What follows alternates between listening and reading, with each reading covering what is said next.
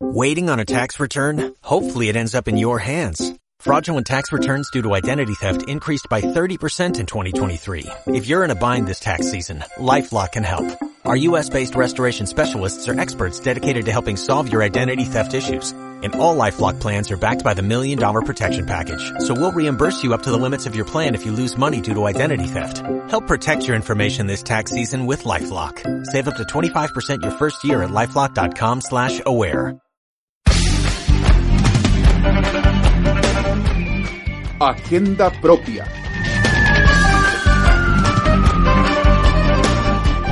Un programa realizado por estudiantes de periodismo de la Universidad de Concepción.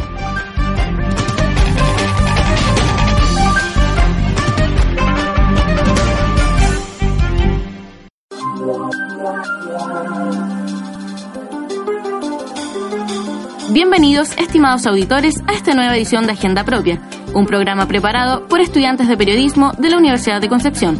Soy Paulina Benítez y estos son los titulares de esta semana.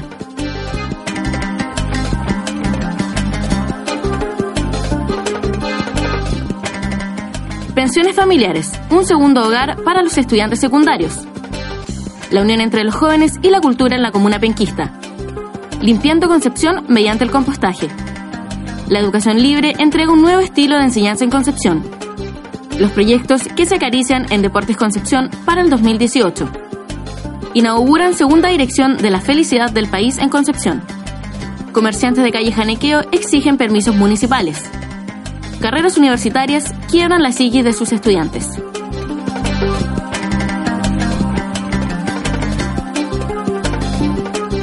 La lejanía del lugar del que provienen, los pocos recursos y la falta de independencia son algunas de las complicaciones que los estudiantes recién llegados enfrentan al momento de salir de sus casas.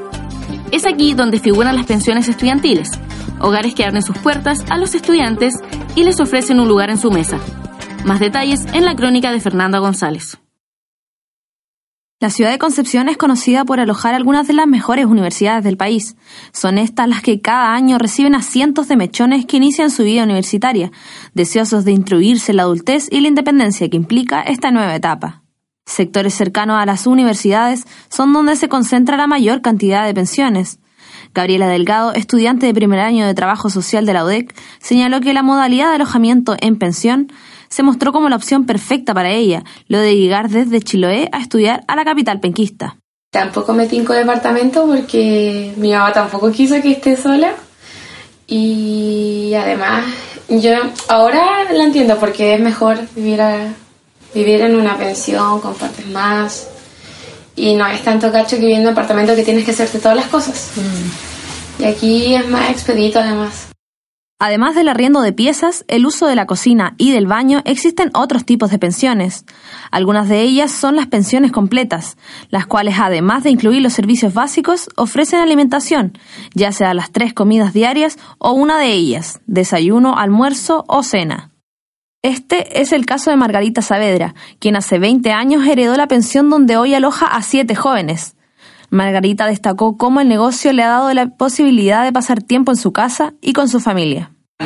Para mí fue lo mejor en realidad, es lo mejor que puedo tener trabajo aquí en la casa y estar con mi hijo aquí en la casa. Claro. Y que igual es rentable, igual uno tiene vacaciones, todo como, todo como, como uno se organiza nomás. Margarita enfatiza lo conveniente que ha sido la pensión para su familia, ya que se ha convertido en su mayor sustento económico. Hoy en día las ganancias del negocio cubren tanto los gastos de la casa como los estudios superiores de sus hijos mayores. Además, agrega que la clave para una buena administración es el orden. Por su parte, Carla, su hija menor de 16 años, aclaró por qué para ella el vivir con personas diferentes cada año se ha vuelto algo totalmente normal. Hasta que naciera ya había personas acá, como parte de mi familia. Pero es como chistoso explicarle a mis amigas que trabajan mis papás, porque nunca entienden y le explico, le explico y como que no cachan nada. Igual, por ejemplo, si tengo preguntas de matemática, le puedo pedir ayuda a alguien. Entonces, igual es como entretenido. La pensión de Margarita es una de las muchas que ofrece el Gran Concepción para la comodidad y seguridad de los estudiantes. En estas viviendas, los jóvenes comparten día a día con las mismas personas, por lo que es común que lleguen a considerarlos una segunda familia.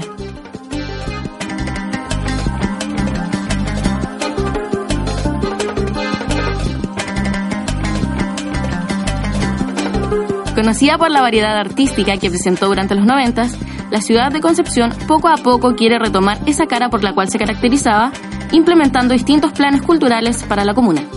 Más detalles en la siguiente nota. Concepción es conocida como la cuna del rock chileno, y si bien es un mal apodo para unos, pero certero para otros, la música está ligada directamente a la ciudad. Ejemplo de ello es el legado musical que bandas como Los Bunkers y Los Tres dejaron marcado en la escena nacional. A pesar de lo conocidas que resultaron esas bandas, tanto a nivel país como internacional, esta historia rockera y cultural, por lo que se conocía la comuna penquista, se ha ido perdiendo poco a poco, y es por esta razón que distintos actores han comenzado a trabajar en la búsqueda de esta identidad. Es así como surgen distintas instancias y actividades para fomentar y hacer crecer la escena cultural tanto de la región como de su ciudad capital. Uno de los eventos más grandes que se realizan actualmente es el REC, Rock en Conce, que consiste en dos días de conciertos con artistas de calibre nacional e internacional.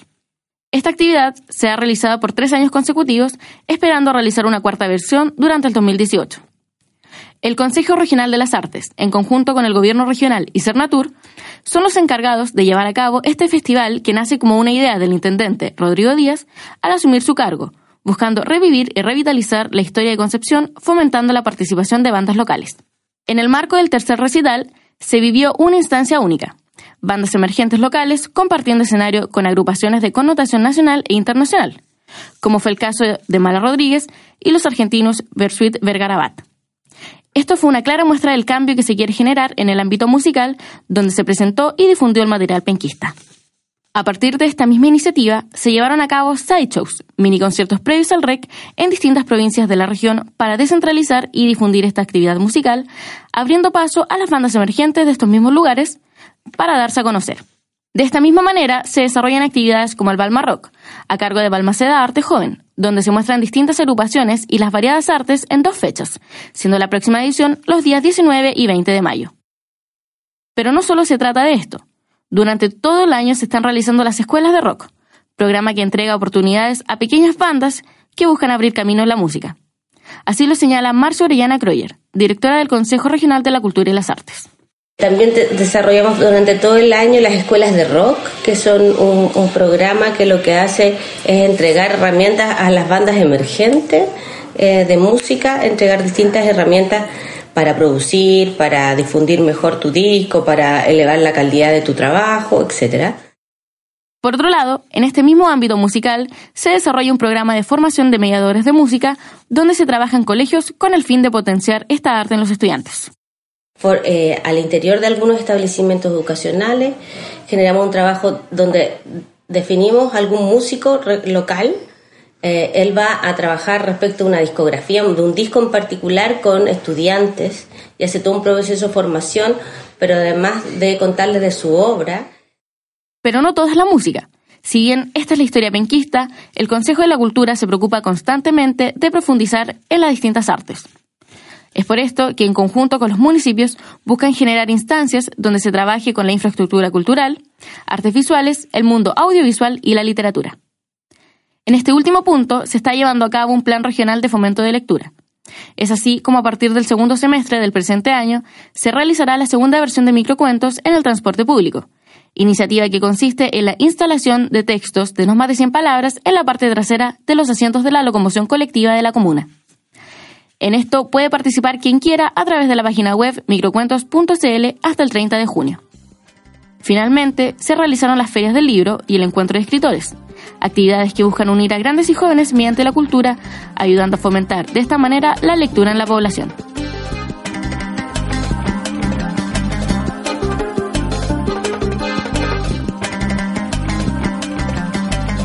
El compostaje, como método de reciclaje, ha ganado terreno en el último tiempo y sin duda ello se debe a los beneficios que entrega. En Concepción, el programa de reciclaje 3R busca por segundo año consecutivo reducir la cantidad de desechos orgánicos que van al vertedero y los costos que ello conlleva. La crónica es de Nicolás Díaz. La preocupación con lo concerniente a medio ambiente ha aumentado en el último tiempo y con ello el interés de las personas para colaborar en la mejora del planeta. Así también se manifiesta un incremento en proyectos que ayudan a masificar el reciclaje. Siguiendo esta línea, existe un método para reducir la cantidad de material orgánico que va al vertedero y que se denomina compostaje. Este proceso se lleva a cabo en unos recipientes denominados composteras, donde se introducen los desechos orgánicos tales como frutas y verduras y materiales secos como papel o cartón.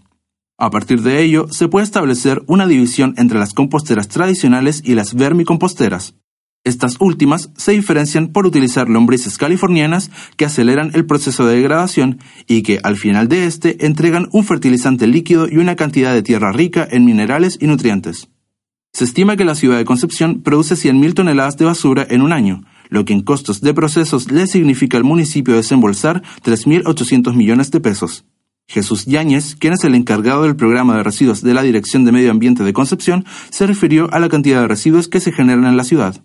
Nosotros tenemos eh, un plan de gestión de residuos que dentro de ese plan se dice que la mitad aproximadamente, un 53% de lo que votamos es orgánico que o sea, eso sirve para compostar, para hacer, para hacer compostaje.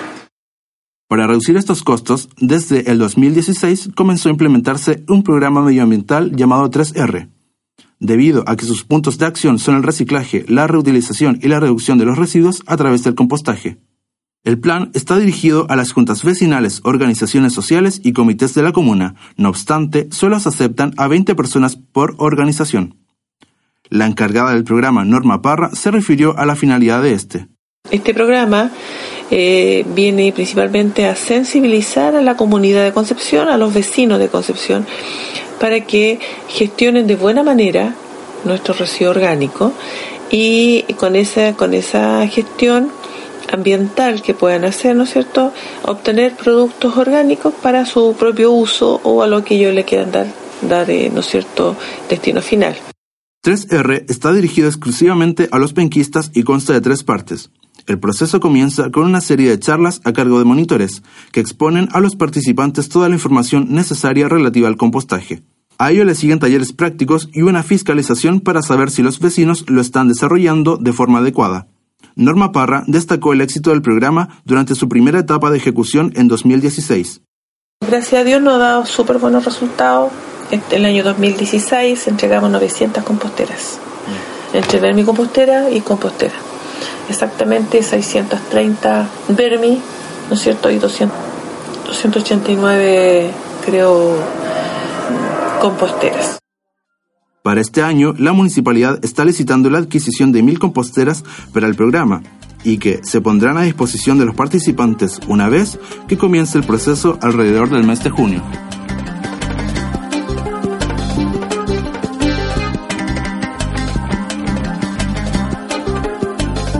La metodología de la educación libre se presenta como una nueva alternativa al modelo tradicional de enseñanza.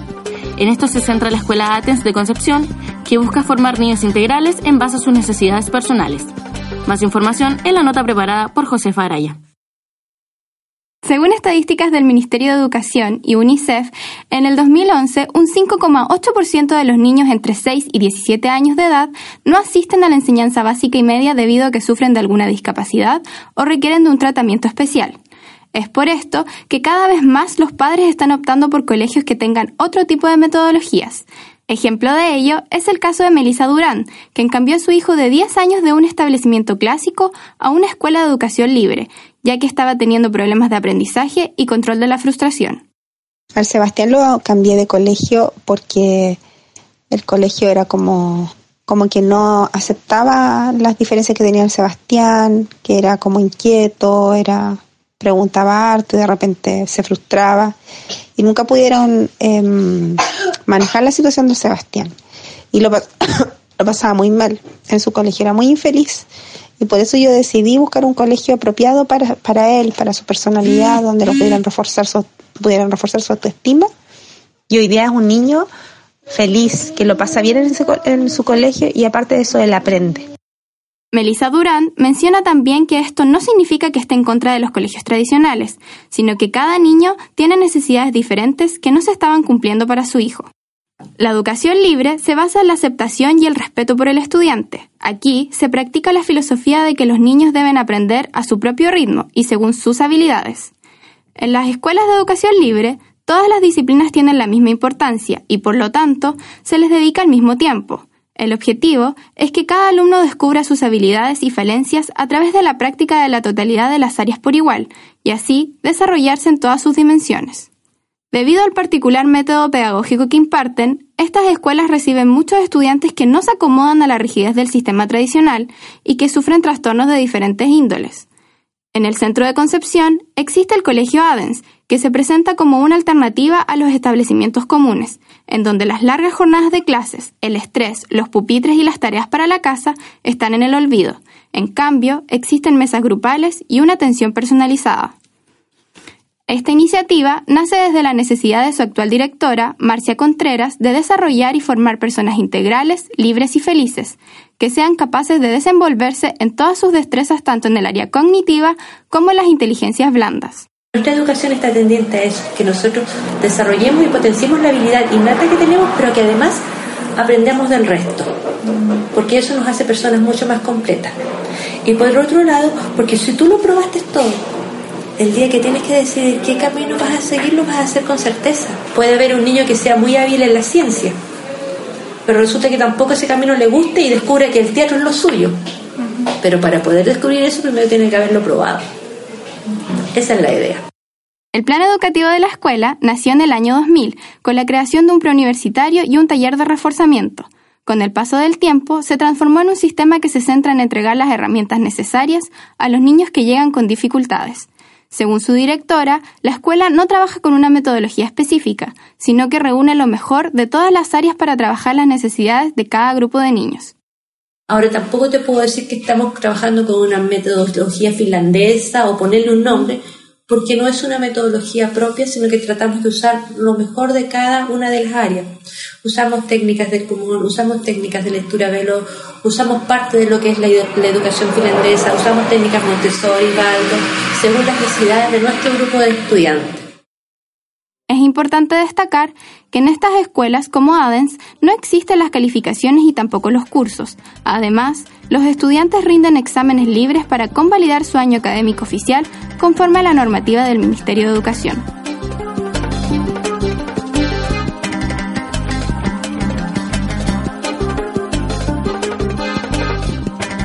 El Club Social y de Deportes Concepción ya piensa en sus próximas actividades luego de la exitosa vuelta a Collao. El principal enfoque de la institución es asegurar la participación en el torneo amateur de la ANFA en el 2018. Más detalles con José Barra. Luego del exitoso retorno de Deportes Concepción al Estadio Esterroa Rebolledo, el Club Social continúa trabajando en la planificación de sus próximas actividades. El domingo 23 de abril, más de 12.000 personas asistieron a la victoria del cuadro Lila sobre Osorno por dos goles a uno. El evento vino a consolidar el proceso de un año que busca reinsertar a los Lilas en un torneo oficial de fútbol. Uno de los objetivos más importantes es obtener el certificado de no deuda que debe ser entregado por la Asociación Nacional de Fútbol Profesional. En tanto, el paso siguiente es ingresar al campeonato de fútbol amateur en el año venidero. Sin embargo, cabe recordar que hace algunas semanas, el cuadro de la octava región incorporó la rama de balonmano en colaboración con el Club Las Américas. Entonces, la apertura de distintas disciplinas es otra de las tantas tareas que se ha propuesto el club penquista. El presidente del Club Social Lila, Víctor Tornería, mencionó que están controlando la situación de la antigua concesionaria y que realizarán un balance anual, además de un periodo de elecciones. Eh, y, hay varios temas más que están, seguir, con nuestros convenios con instituciones como CATIM, Padre Luis Amigo también, otra institución, más rama deportiva, como fue lo fue el handball en este primer, primer rama deportiva que el handball. Así que se vienen muchas, muchas cosas. El actual timonel del León de Collao agregó que para poder entrar a la Asociación Nacional de Fútbol Amateur, la directiva anterior debe hacerse cargo de la deuda de 500 millones de pesos con la ANFP. Esto debido a que la ley de sociedades anónimas deportivas lo estipula de este modo. Los dueños de la concesionaria son los que tienen que pagar con su patrimonio y la NFP tiene que buscar los culpables, nosotros vamos a sumarnos a eso y, en esta gestión con la NFP nosotros estamos haciendo la gestión para, para recibir nuestro certificado de no deuda. Volver a jugar es la consigna del actual directorio. Por lo mismo, Tornería enfatizó en que durante el último trimestre de este año, los trámites para retornar a una competencia nacional deberían estar completamente listos. Bueno, obviamente queremos participar el 2018, tenemos mucho tiempo para gestionar el certificado de no deuda con la NFP. La idea es con el certificado de no deuda partir a la ANFA, a, pedir el cuaderno de cargos que hay que llenar en octubre, noviembre. Se debería presentar para participar el próximo año de la tercera B eh, para volver a jugar. Finalmente, un partido de vuelta con Provincial Osorno que se jugará el 6 de mayo, una invitación por parte de Santiago Wanderers para celebrar su aniversario número 125 en agosto y varios encuentros más forman parte de la agenda lila para el resto de este año. Sin duda, lo que se viene para los Leones será muy especial tanto para la administración como para los hinchas. Al parecer, el próximo año será sinónimo de tiempos mejores para una institución que espera pacientemente por volver de manera definitiva.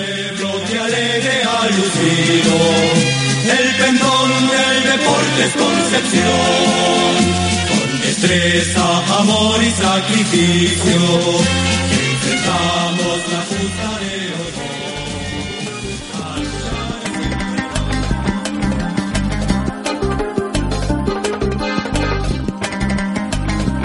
La Clínica Dental Cumbres Zona Sur implementó políticas para su institución que buscan gestionar la felicidad y el buen entorno laboral entre sus trabajadores y pacientes. Con distintas prácticas que van desde sesiones de yoga hasta un saludo de apoyo mutuo basado en la cultura japonesa, la clínica se transforma en un ejemplo para las demás instituciones del país al reconocer a la felicidad de sus trabajadores como un concepto que tiene más valor que el dinero. Más información en el trabajo realizado por Franco Sangüesa. Diego Rego es uno de los alumnos egresados de la carrera de Ingeniería Civil Industrial de la Universidad de Concepción que forma parte de Felicidad y Bienestar Laboral, FBL Consulting. Ellos crearon herramientas que logran medir la felicidad en el ambiente laboral de una empresa, además de un modelo único que permite la gestión de la felicidad en las instituciones. Dicho modelo se basa principalmente en el Jung-Ho, concepto desprendido de las prácticas que realizaban los aviadores japoneses de la Segunda Guerra Mundial. Esto busca el reconocimiento constante de las acciones de las personas pertenecientes a un grupo social por medio de las palabras en japonés en el caso de la clínica. Por otra parte, las tareas a realizar dentro de la clínica fueron dirigidas de manera eficiente y profesional. Según un estudio realizado por Happy Works en 2015, Chile lidera las encuestas sobre satisfacción laboral con 5.59 puntos en la escala que tiene un máximo de 6, tabla en donde Chile se superpone a países como Estados Unidos y Finlandia. Sin embargo, solo el 42% de los trabajadores chilenos asegura estar contento con su equilibrio trabajo-vida. Carlos Bukasovic es el director general de la clínica Cumbres en la zona sur. Él cree que la generación de una cultura e identidad empresarial dirigida hacia la felicidad, rutinas y valoración de las personas es la clave para concebir a trabajadores más eficientes y realizados. Bajo esta premisa, el director de la clínica apostó por la implementación del modelo creado por FBL para crear la segunda dirección de gestión de la felicidad del país que lo que nos hace más felices son tener una correcta relación con tu entorno social, con las personas que te quieren, con tu familia, con tu casa, con la gente en tu trabajo. Eso es la felicidad. Y una de las cosas que más les llama la atención es que hoy día nuestros pacientes en el fondo están contentos con otra atención y les llama la atención que los atendemos felices porque nos ven con felicidad verdadera. Es decir, ven que realmente estamos agradados de atenderlos, que no es una careta que nos estamos poniendo del día a día. Y todo este de, de felicidad y el hacer mejor las cosas llegue hasta, hasta nuestro paciente. La primera dirección de gestión de la felicidad del país figura en el área de microempresas del Banco Estado, siendo la Clínica Dental Cumbres la segunda empresa del país en contar con una dirección de estas características. Así como existen direcciones y departamentos encargados de distintas labores en cualquier tipo de empresa, la clínica contará con un departamento, justamente dirigido a la gestión de la felicidad en sus trabajadores y pacientes. Mario Tapia, especializado en recursos humanos, asumió la labor de director de este nuevo departamento dentro de la clínica durante su inauguración.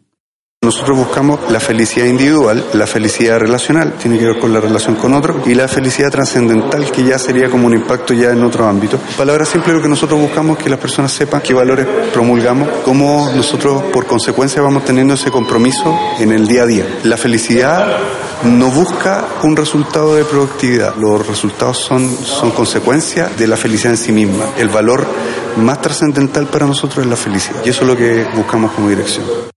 Para el país, la generación de conciencia sobre la felicidad de los trabajadores comienza a cambiar.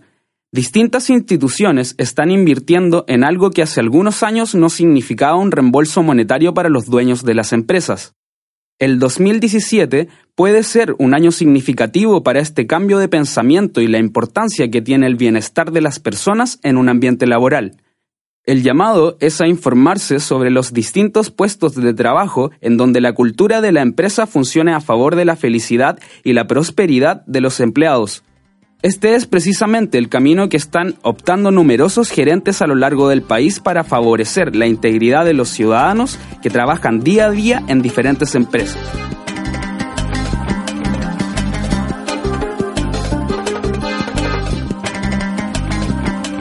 En Concepción, son muchas las personas que se dedican al comercio ambulante en las calles de la ciudad.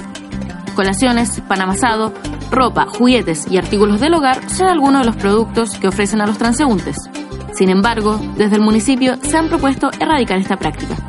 Más antecedentes en la siguiente nota de Diego Norambuena. Para muchos consumidores, el comercio ambulante es una alternativa barata y rápida, para los vendedores, en cambio, constituye una fuente laboral, pues la mayoría tiene hijos y familia que mantener. No tienen un trabajo estable ni tampoco los recursos para arrendar un local, pero sí anhelan un permiso que les permita trabajar con seguridad. Todos los días hábiles se instalan decenas de comerciantes ambulantes en calle Janequeo. Algunos de sus compradores son los usuarios y funcionarios del hospital regional, como también los estudiantes y trabajadores de la Universidad de Concepción. Sin embargo, desde el año pasado se agudiza un conflicto entre ambulantes y la municipalidad. A través de ordenanzas se ha decidido erradicar este tipo de comercio con la acción de fuerzas especiales. La multa de hasta 137 mil pesos para quienes compren instaló el debate en la opinión pública. Juan Carlos Alarcón es dirigente del Sindicato Histórico de Calle Janequeo padre de tres hijos, asegura que quieren trabajar de forma legal, pagando sus impuestos y con permiso municipal. Sin embargo, explica que no han conseguido llegar a un acuerdo con las autoridades. El propósito de nosotros es que no crean que somos ilegales, que nosotros queremos pagar como todos pagan. Entonces no venga aquí a decir que nosotros no queremos pagar, lo que pasa es que la negaría es total. Entonces nosotros queremos pagar nuestro impuesto, queremos pagar el pedacito que ocupamos, Ahora, ¿qué es lo que pasa? Que la autoridad dice que las veredas son de uso público, pero lo que pasa es que tú vas para el centro y las veredas en pleno centro están ocupadas por locales. También hay casos como los de Marta Troncoso, quien vende queques, dulces y alfajores en la esquina del hospital regional.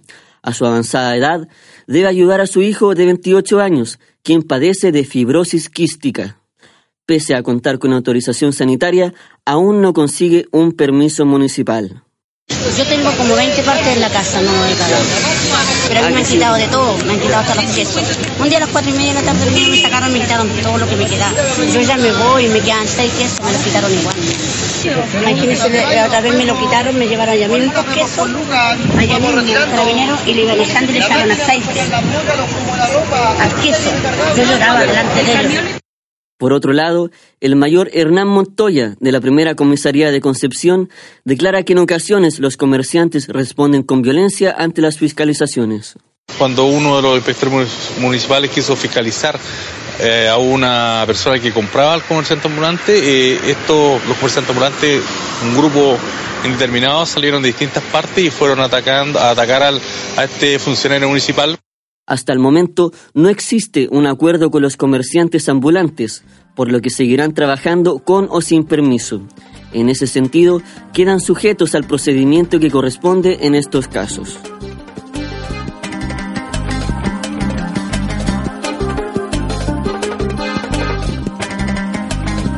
Según la Organización Mundial de la Salud, Chile es el cuarto país con mayor prevalencia de depresión en Sudamérica. Más de 800.000 personas sufren de esta enfermedad en el país, número que crece cada día por las complejidades de la vida moderna, entre ellas la académica. Pregrados como el de Arquitectura y Derecho poseen formas de evaluación y ambientes sociales angustiantes y que podrían contribuir a desarrollar enfermedades mentales en sus alumnos. Más detalles en la nota de Marcelo Contreras. Estudiante de arquitectura desvelándose por semanas para entregar una maqueta, que muchos profesores luego desprecian de mala forma, Exámenes obligatorios de carácter oral, formal y públicos, donde los estudiantes de Derecho se juegan en lo que puede ser una pregunta, la aprobación de todo un semestre. Son algunas de las modalidades que perjudican la salud mental de muchos alumnos y que hoy están normalizadas en las universidades del país. Daniel Herrera, el único psiquiatra de la Dirección de Servicios Estudiantiles de la Universidad de Concepción, manifiesta su parecer acerca de lo antipedagógico que son ciertas prácticas en estas facultades. Todas las carreras tienen sus niveles de estrés.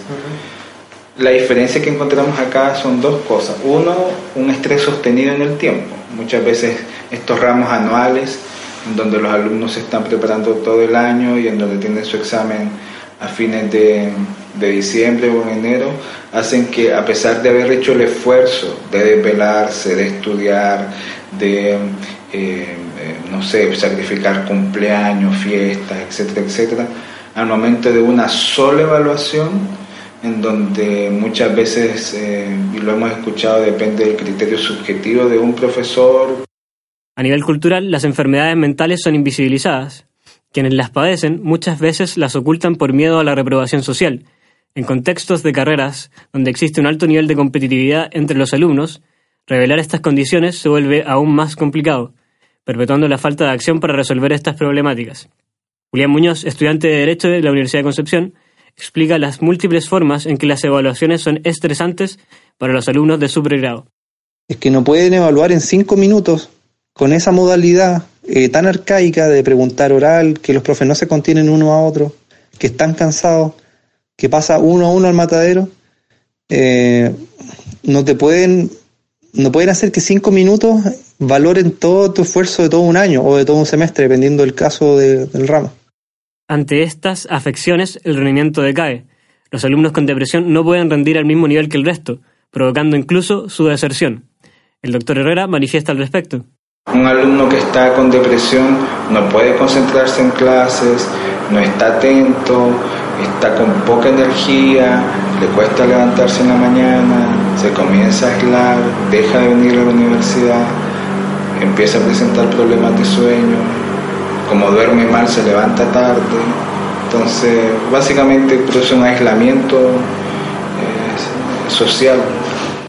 La posibilidad de mejorar los ambientes académicos de estas facultades se ve enfrentada al poder que conservan muchos profesores, que se niegan a cambiar sus formas de evaluar, las que, según el psiquiatra de la UDEC, están muy lejos de lo pedagógico. La Universidad de Concepción ha realizado ciertos avances para preservar la salud mental de sus estudiantes, como la eliminación de la malla anual y la inclusión de psicólogos particulares en la Facultad de Derecho. Pero el problema persiste, y no solo en la Casa de Estudios Penquista, sino en muchas instituciones del país.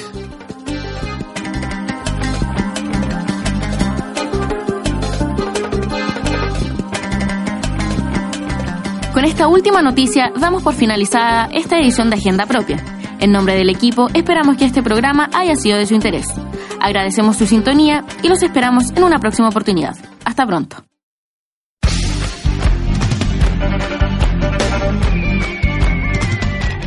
Fue Agenda Propia. Un programa realizado por estudiantes de periodismo de la Universidad de Concepción.